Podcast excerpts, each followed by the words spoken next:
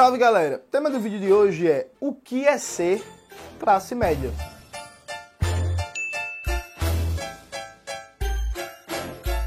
Antes de começar provavelmente o tema do vídeo do canal, quero muito agradecer a você que ajuda a manter e melhorar nosso canal a partir do apoio.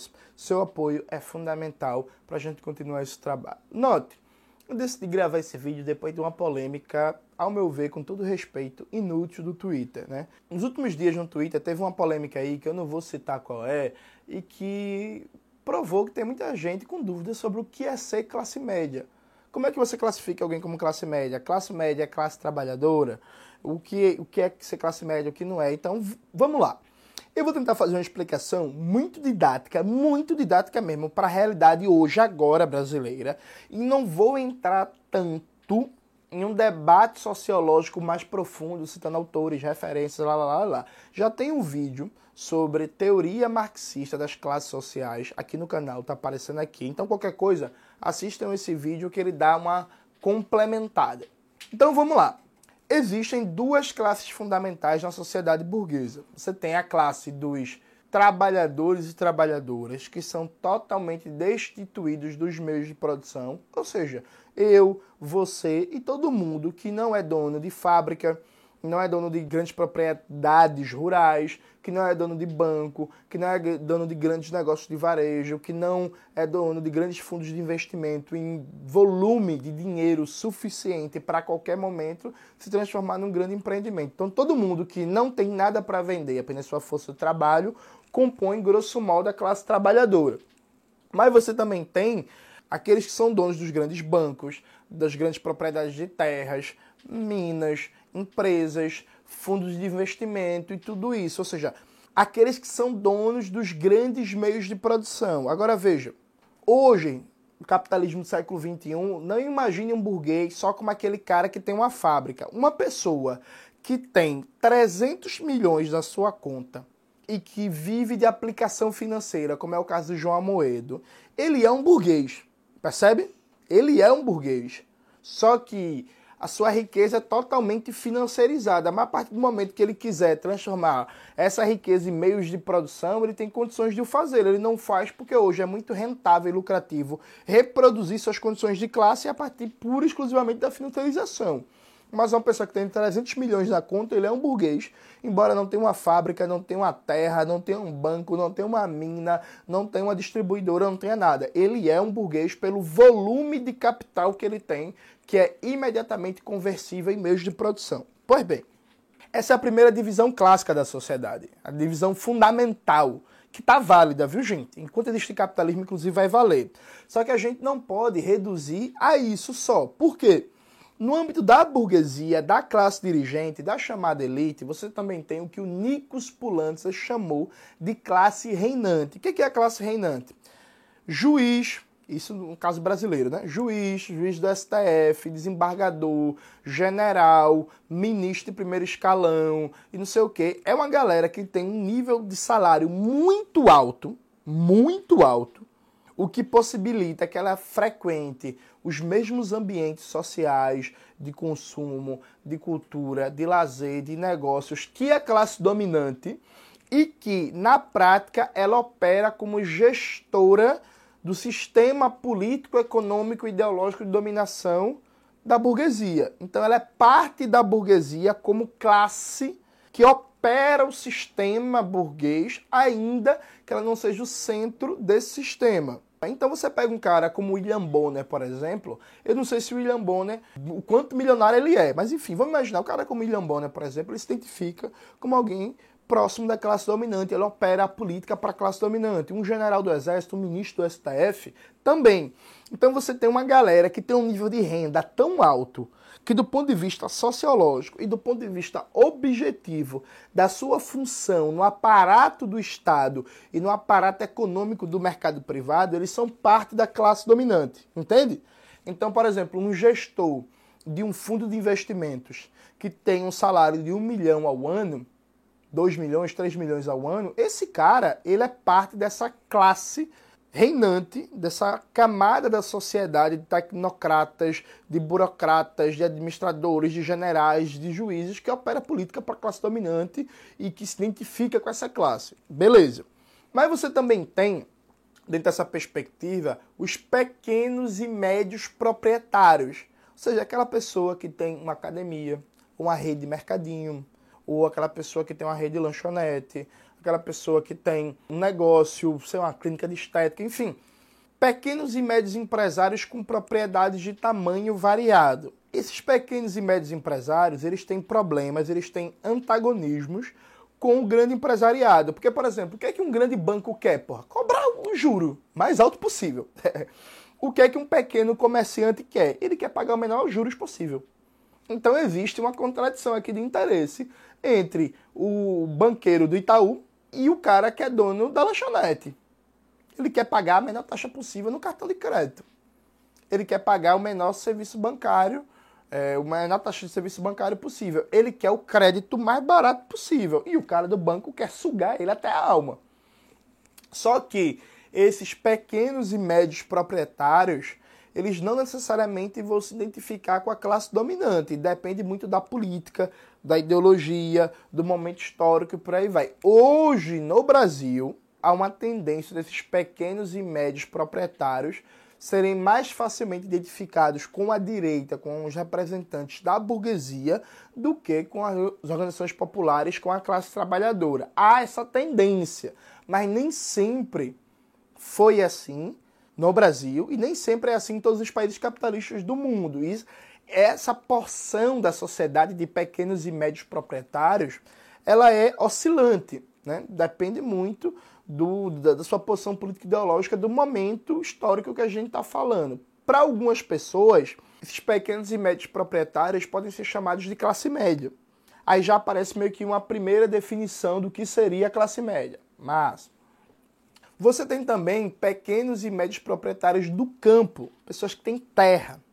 E aí você tem desde poceiro, que é uma pessoa que tem terra de uma ocupação, sem garantia jurídica, precário, papapá, papapá. Você tem o pequeno, pequeno proprietário que tem um pedaço de terra muito pequeno, que não lhe permite tirar uma renda maior para fazer investimento, para fazer compra de maquinário e tal. Você tem aquele proprietário médio, que já permite uma produção maior, uma renda, alguma renda sobrando, fazer investimento e por aí vai.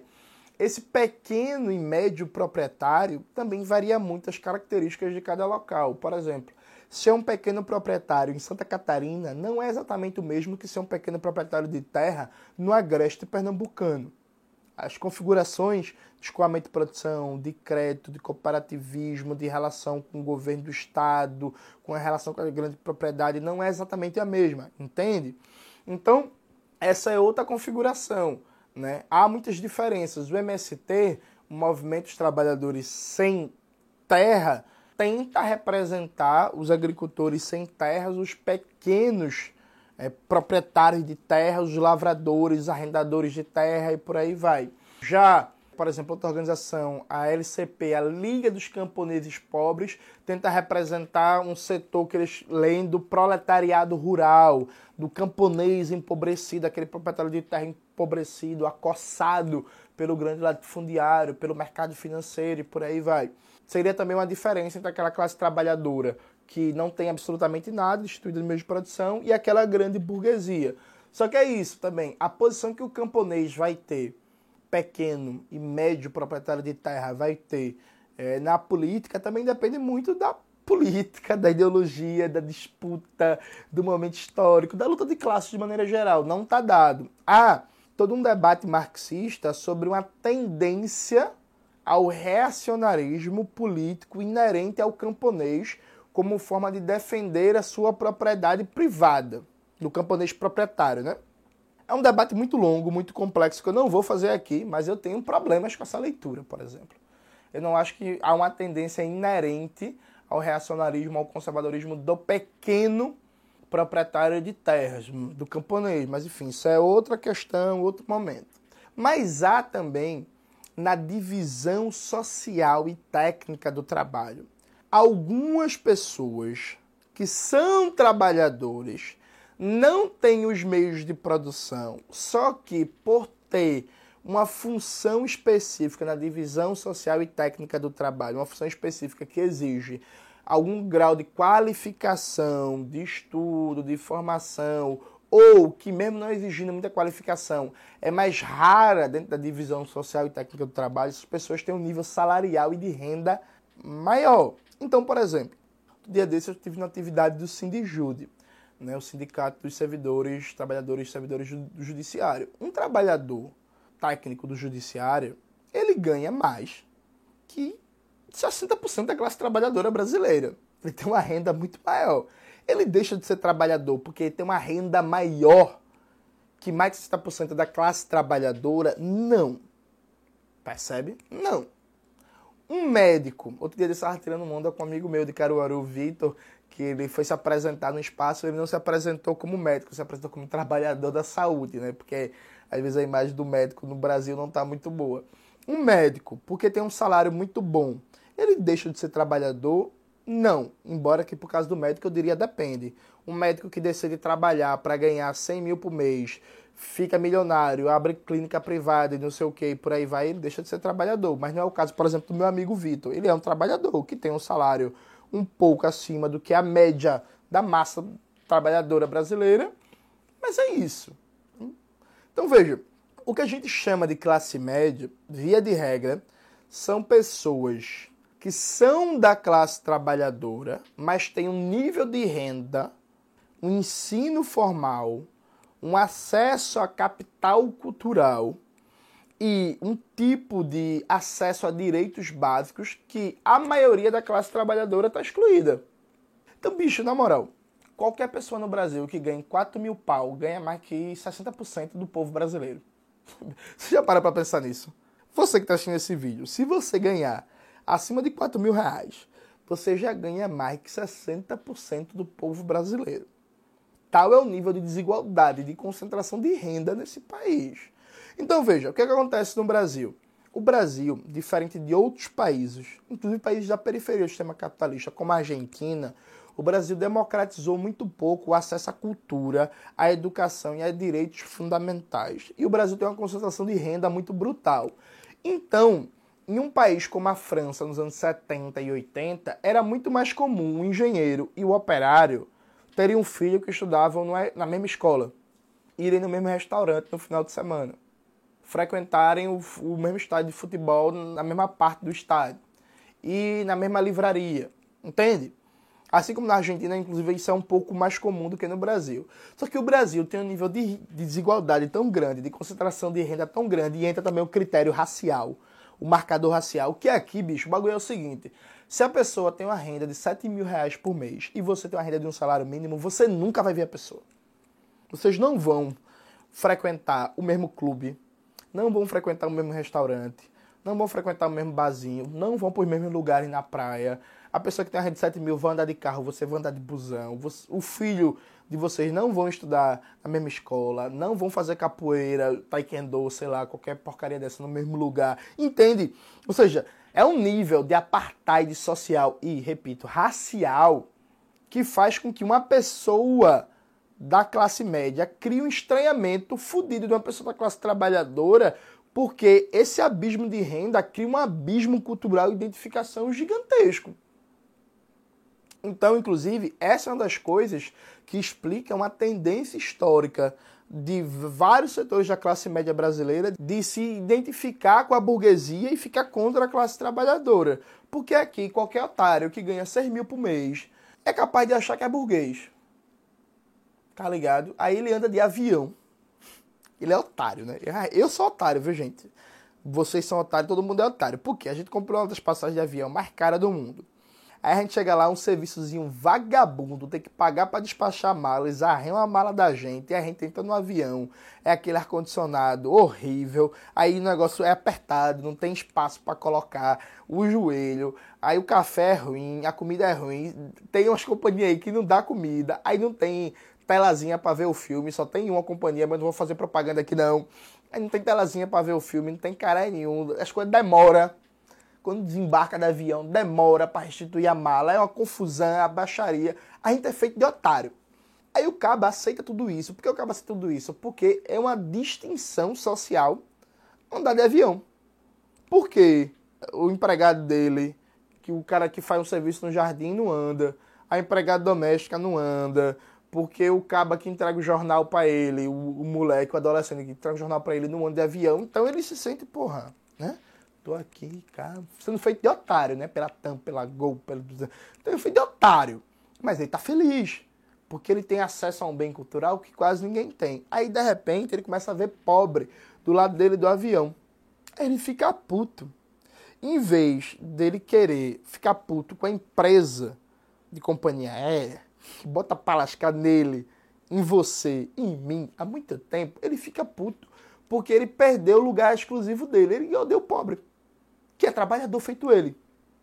Só que tem um nível de renda muito diferente, entende? Então veja, o problema central do Brasil é. E aí Clóvis Moura é genial, velho. Clóvis Moura é foda. A classe trabalhadora brasileira é cindida do ponto de vista racial e, claro, de renda e riqueza.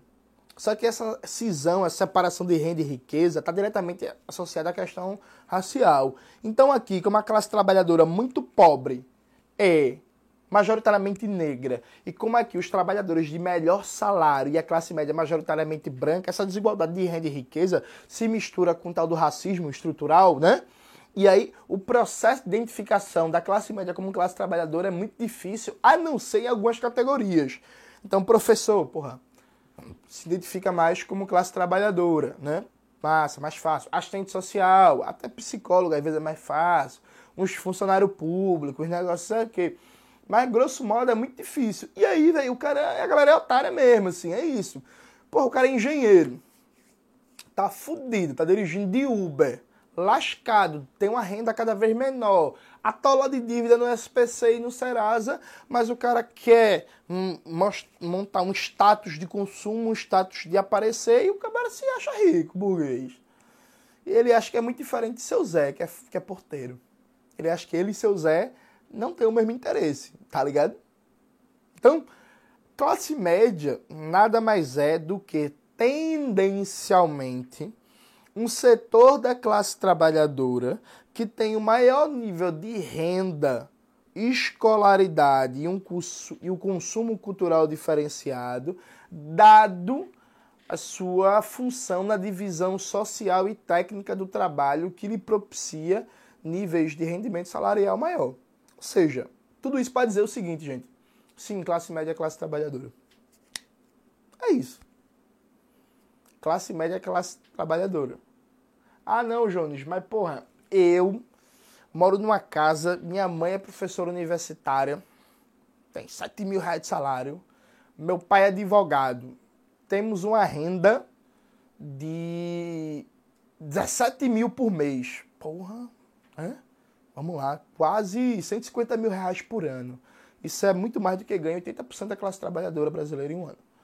É... Aí tenho muito dinheiro, Jones. Eu fui pra Disney, eu fiz cultura inglesa, eu escuto Red Hot Chili Peppers, eu falo inglês, eu confundo, às vezes eu esqueço a palavra em português, eu falo a palavra em inglês, a way, não sei o que, essas coisas que, que a galera gosta.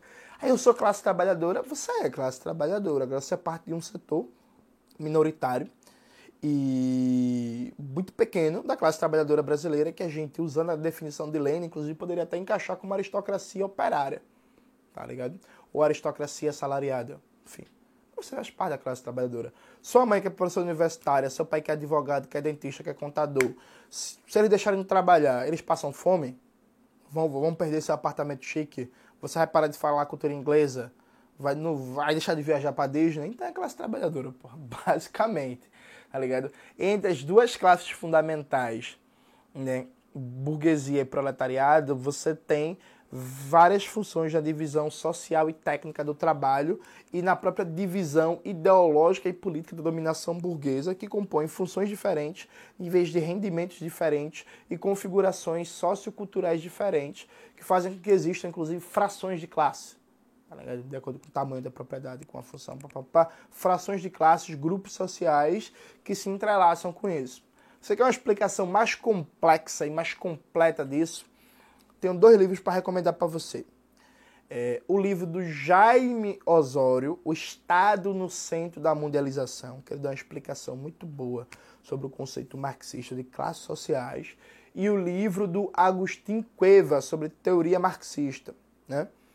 São dois livros fantásticos. O do Cuevas é melhor até, eu diria, viu, gente? A propósito. O do Cuevas é melhor, recomendo.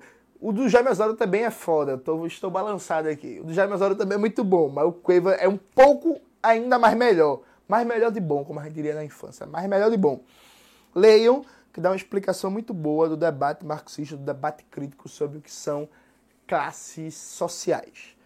É isso, galera. Espero que vocês tenham gostado do vídeo de hoje. Não se esqueça de se inscrever no canal, ativar esse sininho, curtir o vídeo, compartilhar, divulgar para geral e tudo isso que vocês já sabem. Um beijo e até a próxima.